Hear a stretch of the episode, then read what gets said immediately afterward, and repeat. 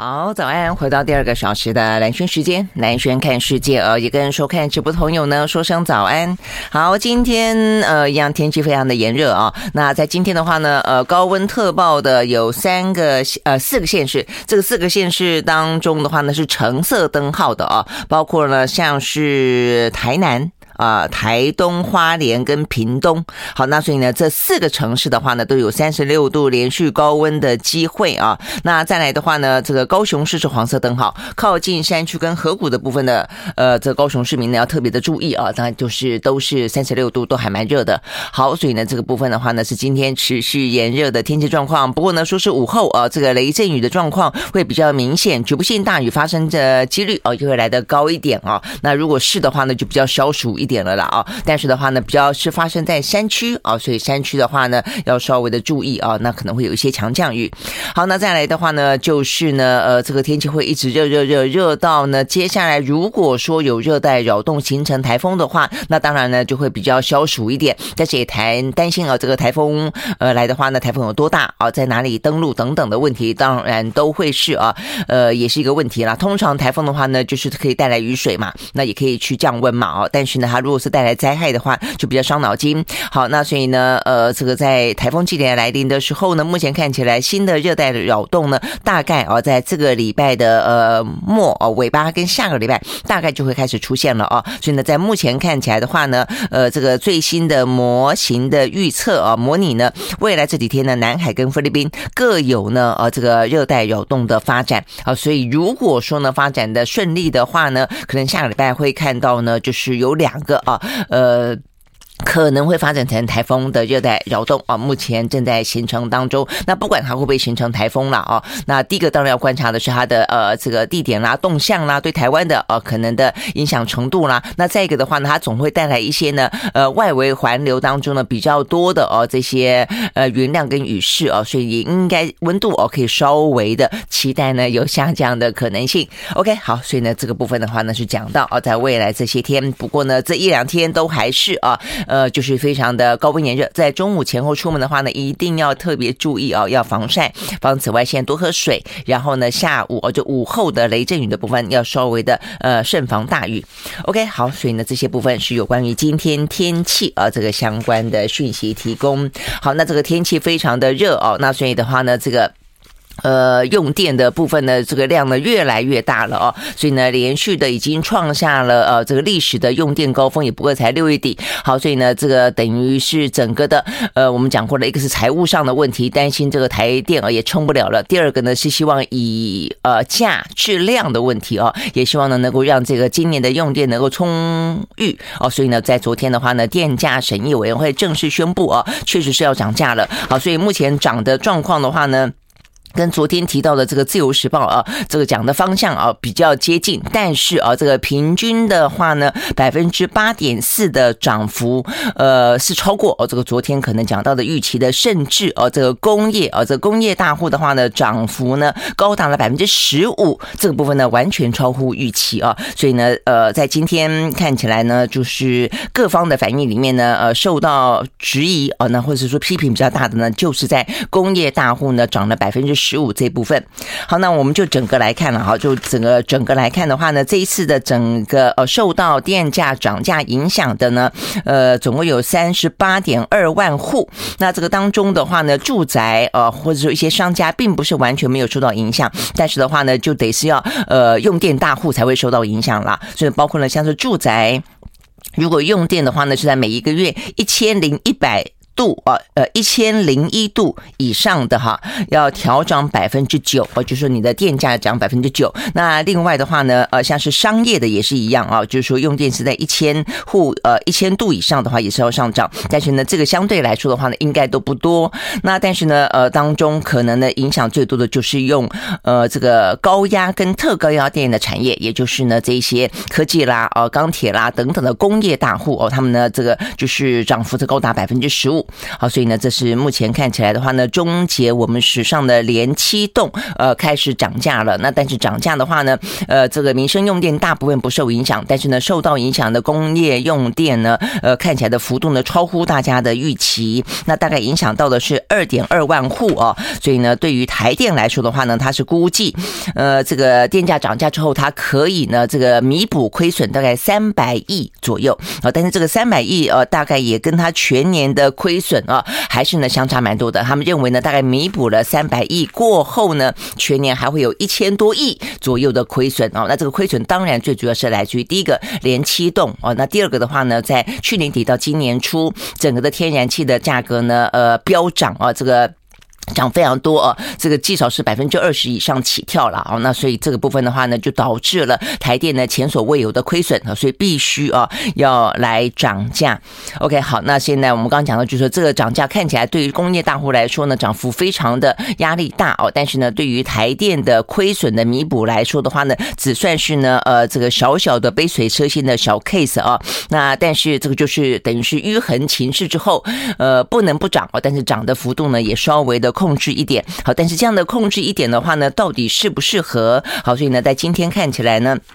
各方的反应啊，呃，有不一样的看法了啊。那这个对于在整个工业大户里面呢，受到影响的呢，蛮大的。第一个呢，半导体业者的话是用电呢的大户。那目前看起来的话呢，他们似乎比较在乎的是用电的稳定，呃，就供电的稳定度啊。至于呢，这个呃电价似乎呢还可以啊，这个吞忍下来。所以呢，到目前为止的话呢，像台积电啦、联电啦、力积电啦等等啊，都没有吭声啊。那所以他们只要求。呃，希望啊，这个。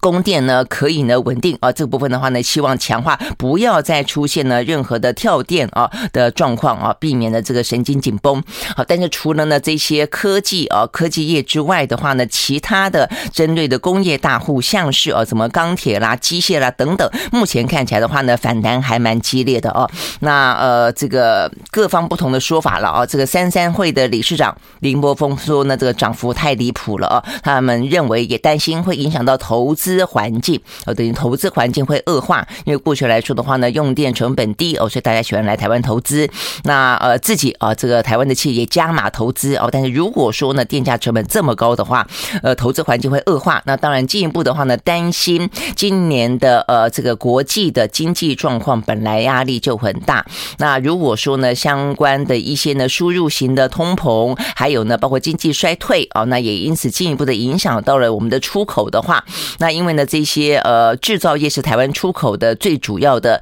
呃主力嘛啊，那所以呢，如果受到这个影响的话，担心接下来的话呢，就 GDP 啊，这个 GDP 的话呢，今年。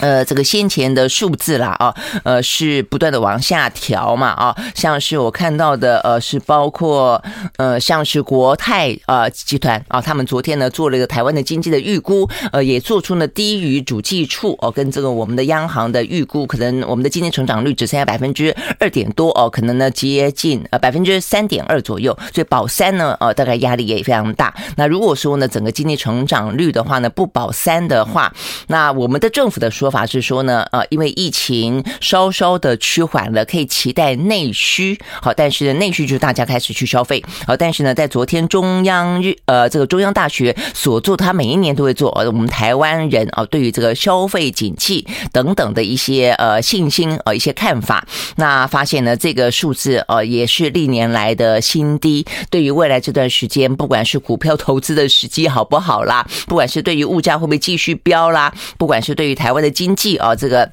景气的前景啦，看起来的话呢，都是往下滑。好，所以呢，如果这样的一个状况呢，会有一些预期心理的话，是不是台湾的下半年内需可以真的如呃这个如同想象就不一定了啊？那如果不一定的话呢，台湾的整个的 GDP 啊，它会不会持续的下滑到会导致呢失业的状况呢来得更加的严重？我想这都是一些可能担心的连锁效应了哦。好，所以呢，这个部分的话就就是从我们刚刚讲到电价涨，电价涨之后。后，担心呃不利投资，然后不利经济发展，然后呢难保三啊，会不会担心呢这些失业率的问题？而且呢，如果电价涨的话，会不会也带动其他的物价呢？也还是跟着上涨等等。好，这个部分呢都是跟电价啊有关的部分，所以工商业界可能不只是担心自己的部分，也担心他们可能不得不要去转嫁成本。如果转嫁成本的话呢，也可能导致到一般的消费者哦也会吃不消。好，所以呢，这个部分的话呢，是他们大部分啊看起来的一些反弹。那认为的是呢，这百分之十五啊，不是不愿意涨啊，只是说这个涨幅是真的超乎预期。那如果可以分阶段涨的话呢，可能会来得好一些。但现在已经。我想没办法了，因为之前我相信，呃，是有沟通哦，只是说是不是有沟有通不知道哦。但是现在的话呢，对于工商业界来说，当然就希望是要能够有一些优惠，或是有一些弥补哦，有一些呃补贴哦，这个相关的措施了啦。哦，那这是一个。那再一个的话呢，我们也看到呢，其实在这一次的呃涨价当中啊，包括像是一些环团啊，包括一些学者啊，其实呢也认为啊，另外有两个问题值得关心。第一个的话呢，为什么会需要到调涨电价，当然台湾的电价呢，相对全世界是来得低的。但是这一波的话呢，之所以压力会吃不消，是因为涨的都是天然气，而我们台湾的话呢，呃，能源结构的占比啊，天然气的跟煤煤呃火力发电，等于是呃跟煤炭有关的啊，煤气在过去的一两年间快速的攀升，你可能想象不到，我们现在的呃火力发电煤炭跟天然气的占比已经高达。了百分之八十五，我们不断的自己觉得自己好像往绿能走，我们也经常在谈绿能，但是绿能目前发展起来的微乎其微，占比非常的低啊，所以呢，百分之八十五的。这个火力发电，你可以想象到的就是啊，这个呃燃煤跟燃气的发电，就是第一个呃，他们本来现在的话呢，就是价格很高，所以我们烧的都是呢呃贵的啊，这个贵的，我们的等于是发电来源都是贵的。第二个都是脏的，我觉得它相对来说的话呢，都是高排碳的啊，所以我想这是目前我们必须要去面对的问题啊，状况真的很高很糟啊。这个去年的火电的占比高达了百分之八十三点四啊，所以呢这个部分的话呢。呃，不管是专家，不管是呢这一些呃工商业界啊，包括像是金宝董事长许胜雄啦啊，包括这龚总理事长啦苗丰强啦等等，都谈到了呢干净以及呢相对来讲低廉的核能，呃，不是不应该啊，这个完全被排除。I like 好，回到啊，兰萱时间啊，所以我们刚刚讲到了有关于呢，这个在今天呃，因为天气的关系，就就知道直接讲到今天最新的也是最重要的消息，有关于电呃电价涨调涨的话题了啊。那所以呢，这个电价调涨的话呢，目前大户的电价涨了百分之十五啊。那所以工商工商业界的话呢，就是看起来目前呃是还蛮反弹的了啊。那除了这高科技的呃部分的话呢，是强调供电的稳定啊。那 OK，但是呢，其他的啊这些制造业啊，他们可能压力呢就来的比较大一点，那 OK，所以呢，呃，呼吁呃，这个正式呢核能发电。那我想这个话题可能不只是台湾，我们今天在第一个小时的时候呢，《经济学人》杂志啊也聊到了欧洲所面临的呃困难的地方啊，也包括了就是因为天然气的价格呢，在过去呢，从去年底到今年呢，斤斤涨啊，所以涨了之后的话呢，包括呢，呃，最以绿能呃为标榜的呢，这个德国，他们都已经开始呢转往煤炭发电啊，这个去做火力发电，增加火力。力发电的占比，但是也因为这个样子的关系哦，他们距离呢原本设定的呃这个呃低碳净零啊这样的目标呢越来越远啊，也因此欧洲呢才开始现在正在出现呢呼吁要把这个核能啊，因为很多国家其实核呃欧洲不是所有的国家哦都是非核的啦，包括像是法国啦、英国啦，事实上呢都有相当的这个核能，尤其是呢法国。那现在的话呢，等于是呃这个。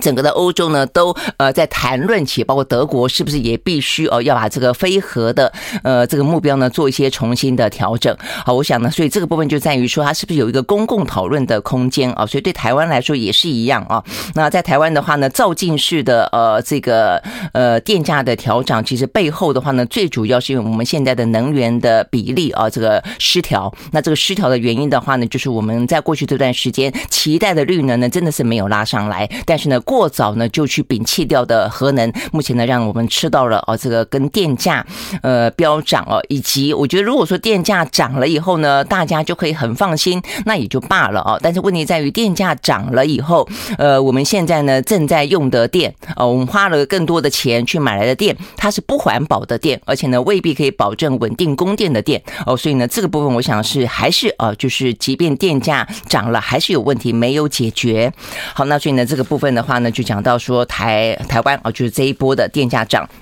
也让这些学者跟工商业界啊再次呼吁呢，正式啊这个调整我们的用电结构，我们的发电结构啊，去呃这个。考虑哦，必须要放进呢相当程度的核能哦，才可以让台湾呃能够呢更度过哦这段时间，不管是在绿能发展当中啊，这个赶不上的呃问题，或者是在国际之间呢，呃这个因为战争所导致的啊这个物价、油价呃这个气啊这个飙涨的问题。好，那对对于呃我们的工商业界来说的话呢，其实当然有一些自救的方法了啊。那这个自救的方法就在过去这段时间，其实不只是政府呢。推动绿能的同时，也呼吁呢这些呃，等于是。业者哦，可以想办法自发电哦，就是你自己可能可以用一些呢气电共生的方式啦，哦，就或者说呢，呃，用什么太阳能板的方式啦，呃，用各个方式哦，这个绿能自己去发电。那像是呃中钢哦，中钢他们昨天就说哦，他们去年度的话呢，其实用气电共生的系统自发电，你可以超乎想象，这个自发电的比例有百分之五十五哎。OK，好，所以对他们来说的话呢，相对来说就减缓了呢，呃，必须去。跟台电买电，那呃也也因此呢，呃这个所需要耗费的呃这个增加的这些呃电力的成本哦，所以这个方向的话呢，事实上我们看到呢，在昨天环团也呼吁呃这个台湾的这些工商业界呃在。呃，自发电的部分似乎呢可以加快脚步。好，那所以呢，呃，就讲到呃，这个企业啊，这个本身商业要要自发电。那呃，民民生用电呢，民生民生用电在这一波当中，因为没有调，那所以呢，这部分事实上呢也有在讨论。我看到这些部分，包括学者跟环团也在讨论，因为没有调，就比较不会有压力。哦，有压力的话，你就觉得哀叫哦，你就觉得那我要少用一点，或者我想办法去哪里呢节省一点，去哪里呢这个增加一点哦。所谓的开源节流，但如果说都没有涨的话呢，我们的民生用电还是真的很便宜，是不是就不会节能了？我想这个是大家在讨论，就这样子确实是有点不公平啊。那就是说，呃，虽然我们用的电不多，呃，但是呃，对于整个台湾的耗电用电啊，也不是最。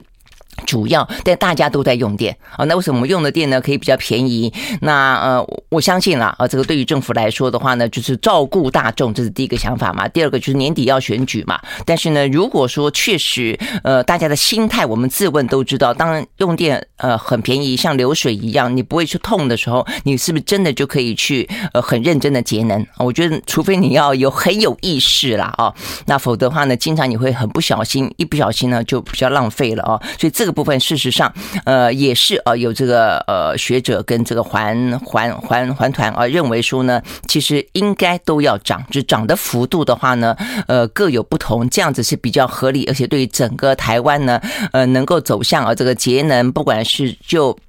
担心啊，这个呃呃用电量过大，担心跳电的问题，还是说呃这个整个呃低碳啊，担心呢这个污染的问题等等，都是啊这个比较有帮助的。OK，好，那所以呢，这是在这一次啊这个昨天电价审议会议啊拍板定案之后，那呃目前看起来呢各方的讨论哦，所以就整体来看的话呢，呃就是电价是一定要涨的哦，但是呢在这样的一个呃国际之间电就是。物价飙涨、通膨压力跟经济衰退的状况底下，呃，针对工业大户涨百分之五十五哦，百分之十五哦，是不是有点过高？这是第一个。那第二个的话呢，在整个的台湾的电力的结构部分，是不是应该？正式的啊，这个很认真的而来进行调整，纳入核能的可能性。那最后的话呢，在用电的民生部分，就算这次没有涨，希望大家也真的是把节能这件事情放在心上啊，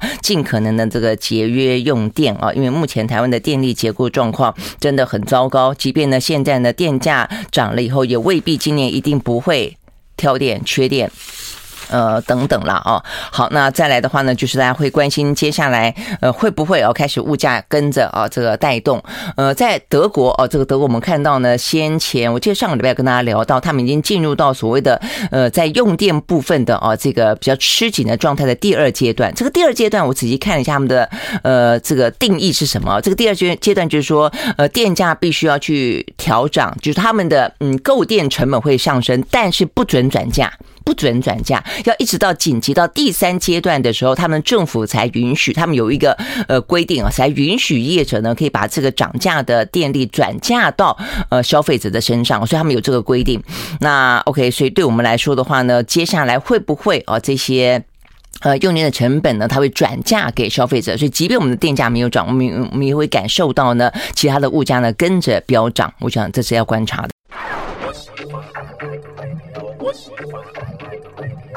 好，回到蓝轩时间啊，所以至于刚刚来讲到有关于台湾这个经济啊，这个事实上目前看起来是有下行的压力啊。那所以顺道讲一下，我刚刚看这个数字啊，这个要修正一下。刚刚讲到的国泰金团队啊，他们所做的这个昨天公布的最新修正啊，是下修到百分之三点四。我刚刚讲的百分之三点二。那目前看起来的话呢，我们的主计总处啊，这个所预测的经济成长率是百分之三点九一。那央行的话呢，预测是百分之三点七五。哦，所以目前看看起来的话呢，国泰金的预测啊，跟下修。是目前呢，在官方之外，也包括是在民间的呃这个团队当中、机构当中的预测值最低的。好，那这个就我们的国发会昨天公布的五月份的景气灯号来说的话呢，还算是景气是稳定的绿灯啊。但是呢，一些相关的领先指标跟同时指标都已经开始呈现下跌了。所以意思代表的就是说的，在未来这段时间，很可能啊，这个景气扩张的力道会趋缓。那当然啊，这个跟全球的目前的脉动是有关系。的了啊，所以呢，这也就是我们在讲到说，一方面呢，国家的呃国际的物价飙；二方面的话呢，国际的经济衰退的警讯越来越强哦。所以在这个状况底下的话呢，呃，调涨电价哦，就有它的一些两面刃啊，又必须要涨，又不能够涨太多，要必须去计算的呃，比较的哦，打什么呢？那所以呢，这个专家呢特别的提醒啊，像黄立明就提醒说，呃，这个接下来的话呢，应该赶快去买啊，这个针对 Omicron 的次世代疫苗了啊，因为事实上我们。先前都是在打之前针对不管是这个阿尔法啦、Delta 的疫苗啊，那所以的话，其实嗯，针对性呃就没那么强，只能够降低它的呃免疫感染嘛，所以它会免疫逃脱呃等等等啊，就它没有办法预防啊，只是说呢打了以后呢可以防中重症，大概是这样的概念嘛，所以这是目前我们对于这个疫苗的概念。但是呢，如果是针专门针对 Omicron 的疫苗的话呢，很可能就可以呃达到预防的效果。OK，好，所以呢这个。部分的话呢，呃，我我记得这个先前我们讲到过，也是莫德纳嘛，啊，所以它这个呃，针对 Omicron 的次世代疫苗已经出来了啊，所以呢，这个专家就呼吁政府应该尽快的采购啊，以便呢民众来接种。好，那除了这个之外的话呢，还有可以选择的，那就是先前讲到的 Novavax 啊，它是一个呃这个次单位呃的疫苗嘛，啊，这个就是次单位的蛋白疫苗啊，所以呢，Novavax 目前的话，如果说呃成年人要打的话呢，也可以选择 Novavax 来打第四剂。那它可以跟你先前不管打哪一种啊疫苗都可以呢穿插来搭配，那它相对来说是最安全，副作用来说的话呢是最低哦，所以不少的医生哦都是建议呢打这个 Novavax，像我的医生就建议，像之前因为担心有一些。呃，免疫部分的一些反应嘛，哦，所以他就特别，就是我们在选择疫苗的时候就要特别的注意啊。那他那时候就有说，如果像 Novavax 来的话，呃，就可以。之前他当然讲高端了啊，但高端根本没有完成啊，这个真正该要有的试验，所以他也不是，就是他说，呃，次单位的蛋白疫苗当然是可以选择，但是呃，高端其实。放心，所以那个时候就有特别提到说可以等待啊，这个 Novavax。好，所以呢这些部分呢是在可以打的疫苗当中啊，目前的话呢，呃，这些呃呼吁跟呃我们的呃指挥中心啊，也还是啊必须要特别注意，有些部分要继续的部署，期待啊，这个每期都要讲超前部署，现在已经讲到呃。嗯，希望讲了有用了，就是这边讲到次世代的呃这个疫苗的购买。OK，好，那因为呢，目前看起来的话呢，陈志忠啊已经就是真的不来参加、不来主持啊这个呃疫情的记者会了。我觉得很好啊，我觉得未必一定要来主持啊，那只是说呃，当然大家就会揣测纷纷说啊，那不主持是不是也就是呢在为啊呃接下来呢要去参选做准备了？那昨天的话呢，庄仁祥特别解释说，他就算不主持啊这个疫情的记者会，他也会出席在疫情记者会每天啊这个之前都有指挥中心的会议啊，那意思就是说他还是继续是我们的指挥官了。那我觉得这个其实呃记者会真的不是最重要的事情啊，我觉得接下来的话就是第一个。该要有的持续的一些防疫，就我们刚刚讲到了，看起来一波又一波哦，那更不用讲说还有什么猴痘啊等等等啊，等于是在这一个世代当中，人类面对疾病的反扑这件事情啊，我真的觉得呃不能够掉以轻心啊，就是呃也很谢谢他们的辛苦了，但是没有哦任何松懈的呃这个呃可能性了啊，所以我觉得接下来如果陈能真的要去选举的话，呃他不是主持不主持疫情记者会的问题了，而且只是只是是指挥关。要不要换人的问题，是卫福部长要不要辞职去参选的问题了啊？因为呢，最近的话呢，各个县市当然都出现了一些呃，假设现任的县市长要去其他的县市参选的，要在这个县市参选的，他是不是存在有所谓的辞职参选这样的一个呃，更把啊这个选举跟行政资源给切割开来啊，也不会有所耽搁，也不会有一些滥用等等啊这样的一个界限分际讨论的问题啊，比方像是林志坚啊等等，那所以。对于呃，那个是每一个县县务啊，这个县市政府大家关心的啊，等等，我们刚刚讲到，不管是行政资源。呃，或者整个县务的推动，但是呢，陈时中他是一个中央的疫情指挥官啊，他是一个卫福部长啊。那呃，这可能已经不只是他是一个全国啊，你呃，一个是当下的啊疫情，一个是呢所有的哦跟卫福有关的业务呢也都在手上，也都很重要啊。如果他真的要参选，他是不是应该尽快的决定而辞职去参选，好好去参选？我觉得这才是目前看起来比较重要哦，而且他必须把。把他的一些呃超前部署，把他自己的啊这个人生规划啊，不要跟整个政务啊搅在一起啊，影响到呃该要有的啊这些防疫啊跟这个卫福部的一些业务才好。OK，好，所以我想这个部分可能是来的更关键的。好，那再来的话呢，还跟疫情有关的话题啊，这个是泰国，泰国目前看起来是在亚洲地区啊，算是。呃，动作还蛮积极的啊！他们正式宣布，在七月一号开始，泰国要脱离 COVID-19 的大流行病时代了，真正进入了后疫情时代。先前泰国就有说，他们希望在七月一号能够达到这样子这个呃标准的，是一个自我期许啦。所以他们等于是要加强各式各样的防疫的措施，希望能够到达呢呃这个相对来说比较平稳的时候。所以显然的，他们到达了，但是他们并没有如先前所说的呃直接宣布。泰国成为呢 endemic，也就是所谓的地方流行病，因为现在的话是 pandemic，而是一个大流行病。好，那他的意思就是说呢，他现在只呃只只呃宣布哦，这个进入到一个 post post pandemic，就是呃后后疫情流行啊。呃时代的意思就是说呢，他认为呢，这个 endemic 这要由世界卫生组织来宣布啊，不是他自己，因为他是有个清楚定义的啦啊，所以不是说你自己宣布就自己宣布了哦，我觉得也是哦，但是所以他就等于是象征性的宣布说呢，泰国要进入一个呢呃这个后疫情时代了，所以他等等的相关规定啊也都是。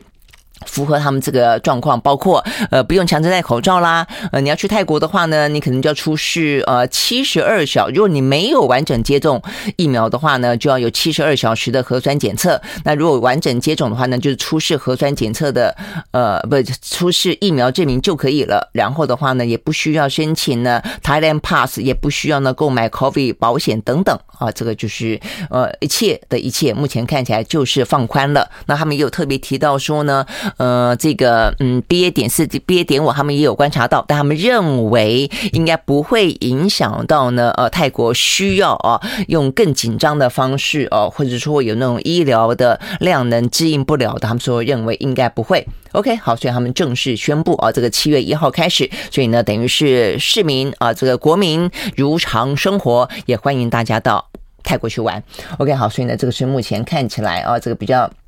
重要的一些讯息，呃，那还有一个长新冠，呃，这边是我们的指挥中心讲到说呢，他们是引用英国最新的数字啊，说呢，儿童啊，这个呃有长新冠的状况不会有成年人来的多，而且的话呢，呃，这个英国最新的啊，他们讲到说，就算成人在 Omicron 里面有长新冠的话呢，儿童只有百分之五，成人只有百分之十八。那记不记得我们先前讲到说，美国大概是两成百分之二十哦，所以先前英国很高的数字是来自于 Delta 跟阿尔法哦。那所以呢，最新的是说成人十八，儿童百分之五，所以呢也不用太过担心。不过当然啦，最好不确诊最好啦。I like 好，回到蓝轩时间啊，那我们接下来要看欧美股市了啊。这个欧美股市的话呢，在昨天看起来呢是涨跌互见啊。这个嗯，美国看起来表现比较不不好，这个欧洲的话呢好一些。呃，OK，我们先从美国开始看起啊。这个美国道琼下跌了六十二点四二点，收在呢三万一千四百三十八点二六点，跌幅是百分之零点二。纳斯达克指数下跌八十三点零七点，收在一万一千五百二十四点五五点，跌幅是百分之零点七二。S&P 五百呢下跌百分之零点三。另外呢，费城半导体跌了百分之零点一八。这是美国股市。那欧洲的话呢，三大股市呢，呃，法国是跌，跌了百分之零点四三哦，但是德国、英国是上涨的，德国涨了百分之零点五二，英国呢涨了百分之零点六九。好，先讲如果有好消息的话呢，好消息是什么呢？呃，这个欧洲还是有。涨一些啊，这个涨呃，好消息是这个中国持续的放宽哦，他们的相关的防疫措施。那另外的话呢，昨天的 G7 啊，这个拜登为首呢，宣布了他们要。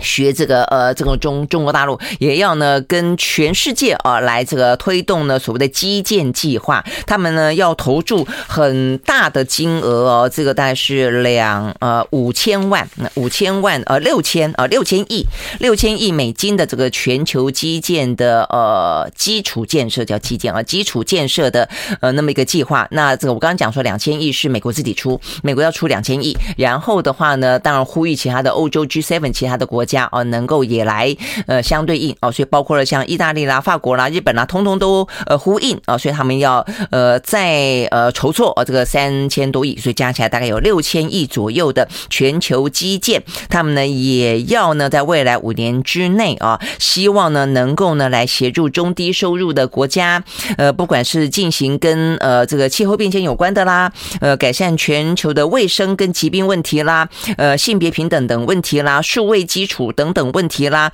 等等啊，包括呢这个太阳能啦、节能啊，哦这个等等的话题。呃，就是拿这个哦东西来进行投资。那当然，这个嗯，拜登的说法是，我们并不是在做慈善事业哦，我们是真的要投资哦，所以呢，希望能够有所获利的投资哦。所以意思就是说，他们呃嗯是双赢的这种概念，而不是像有些国家啊，呃这个呃所谓的援助，然后导致了债务的陷阱啊。可能目的的话呢，是以这个经济先行带动政治为图谋等等。那当然，这个部分我想暗指的就是中国大陆了啊。好，所以呢。目前看起来就是我们所谓的集团之间啊，越来越拉帮结派，这个战线越来越拉越长，那它的范围也越拉越广哦，所以呢，连基建大家都来拼。那 OK，所以呢，显然啊，这个从二零一三年开始，中国所推动的一带一路啊，即便呢现在也引发确实有些国家的话呢，呃，可能过度的心急导致了啊，这个在在台高筑，但是呢，确实哦，这个有利于中国跟这些国家。之间拉拢关系，因为对他们来说，他们真的是呃这个需要外来的资源。好，那所以呢，就是。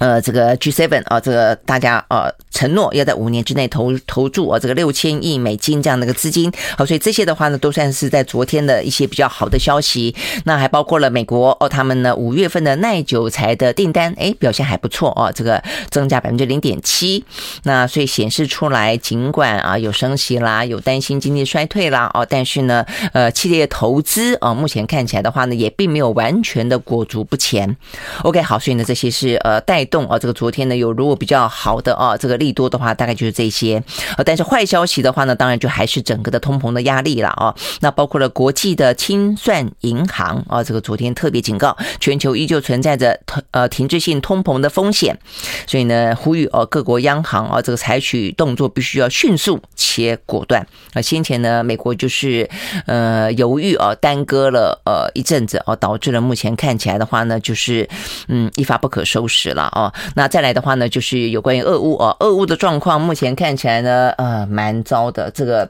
先前不管说俄罗斯怎么样的空袭啦，呃，第一个呢就是乱打一通，第二个的话呢又重新啊这个聚焦在乌东或者乌南，那现在的话呢又呃因因应啊这个呃 G7 开会，然后又针对的俄罗斯，所以他们昨天又轰炸基辅哦。那现在今天最新的消息，他甚至炸到了百货公司，我觉得这真的有点夸张了哦。这个是呃在他们昨天的飞弹击中了乌克兰中部的城市啊，这个城市呢叫做。克列缅丘格，呃，这家城市当中一个人潮汹涌的 shopping mall 啊，那你说过去呢，呃，什么炸什么粮仓也很夸张了，什么军火库啦、军事设施啦，那误炸了什么医院啦，呃，误炸了歌剧院啦，啊，现在还去炸这个 shopping mall 啊，所以呢，目前看起来这个呃，昨天的这个轰炸，这个最新的这一场轰炸已经造成了十个人死亡，四十多个人受伤啊，那然后当地的。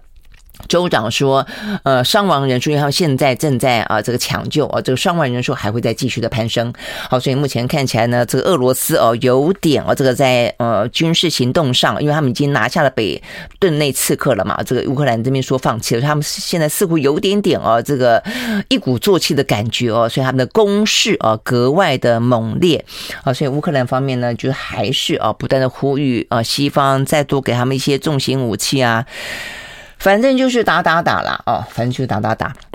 好，所以呢，这个呃，白宫昨天再宣布啊，这个就是呃，西方世界国家不是前一天说要禁运呃俄罗斯的黄金吗？那现在白宫说哦，他们要撤销俄罗斯的最惠国待遇，要把呢俄罗斯进口美国的一些特定商品关税呢提高到百分之三十五，但是详细的啊这个清单还没有公布哦，所以呢继续的想要再去制裁它哦，但是呢这个制裁是不是真的可以让呃俄罗斯呢止战？那真的是不知道。OK，好，那俄罗斯呢也持续的啊，除了呢对乌克兰加紧攻击，而且目前看已看起来已经有点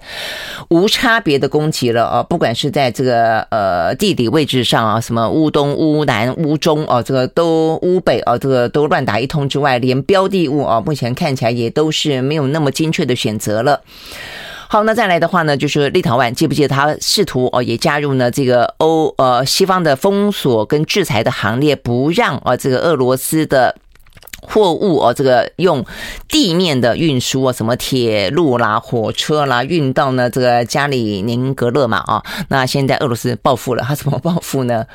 出动俄罗斯骇客 对立陶宛呢发动网络攻击，哎，这也不是呃这个轻松哦，也不是一件小事哦。目前看起来呢，立陶宛他们的呃这个民间机构呢，已经有一些大规模的阻断服务了，就是都宕机。那在现在这个呃时代，你都宕机的话呢，医院啦、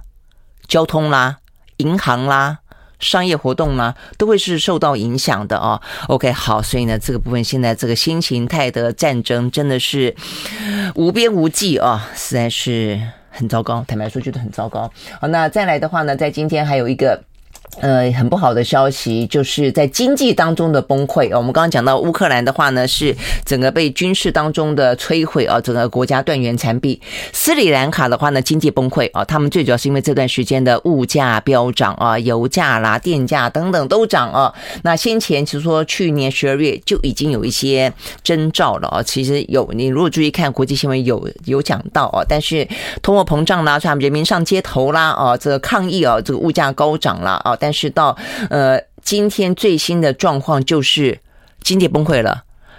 没有油了。就是说你现在还说买油，油价贵，他根本没有钱去进口石油，没有油可以买了。所以呢，现在的话，你去斯里兰卡的街头看，加油站外呢一直大排长龙。但是政府的做法是什么呢？就你不要排队了。再排也没有油了，就是这个样子，这有点有点夸张啊。那所以呢？